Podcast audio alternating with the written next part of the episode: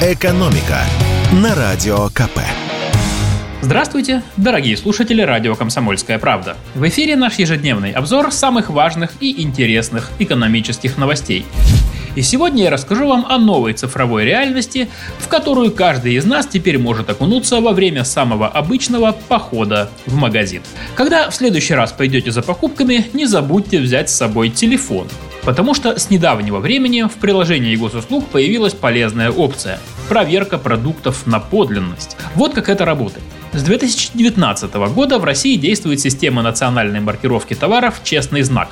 Для этого на упаковке еще на производстве размещают специальный графический символ, похожий на QR-код, в котором зашифрованы основные сведения о товаре и информация о сертификатах. Этот код сканируют на всех этапах пути товара от завода до прилавка. Сначала власти тренировались на дорогих или относительно редких товарах, например, на шубах и шинах, а потом взялись за массовый рынок. Вот что теперь у нас маркируют.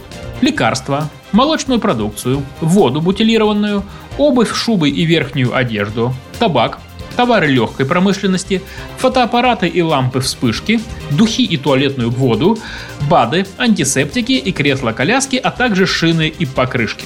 Но вернемся к нововведению. Мы сходили в магазин и проверили. Оказалось, все работает хорошо.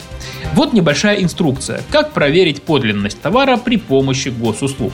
Для начала, естественно, скачивайте на телефон приложение госуслуги. Если приложение у вас уже было установлено, нужно его обновить до последней версии, и тогда новая функция появится. Далее находите в правом верхнем углу надпись «Госкан». Еще раз «Госкан». Ну и, собственно, все.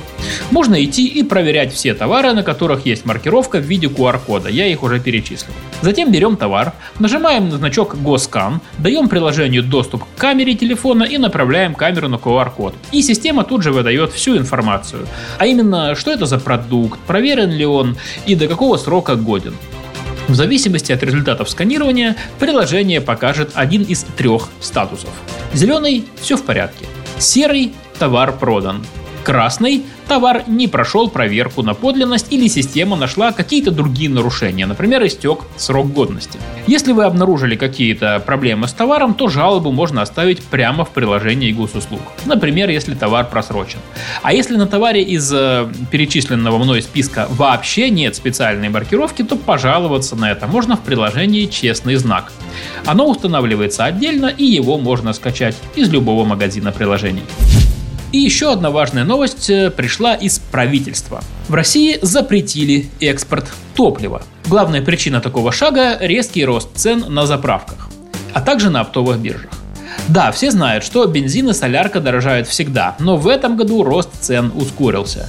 92-й бензин за год подорожал на 9%, 95-й на 9,5%, а дизельное топливо почти на 16,5%.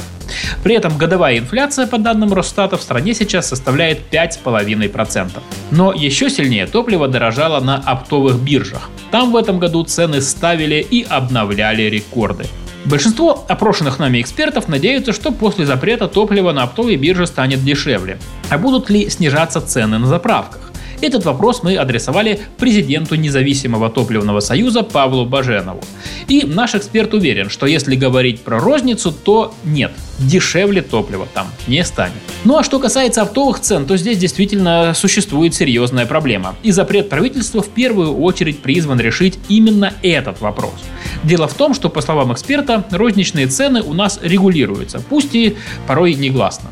Власти стараются держать их в рамках инфляции, поэтому из года в год топливо на заправках дорожает даже в тех случаях, когда на биржах оно дешевеет. Ну, такая ситуация была, например, в прошлом году. Кстати, в большинстве стран происходит э, так, что розничные цены регулируются рынком, так же, как и биржевые. У нас же э, предпочтителен тот вариант, что бензин дорожает потихоньку, и скачки цен на биржах, как вверх, так и вниз, на него влияют не сильно. В общем, вывод такой. Тем, кто покупает топливо оптом, например, аграрным компаниям, теперь должно стать полегче. А что касается заправок, то там рост цен продолжится, но, возможно, замедлится. Экономика на радио КП.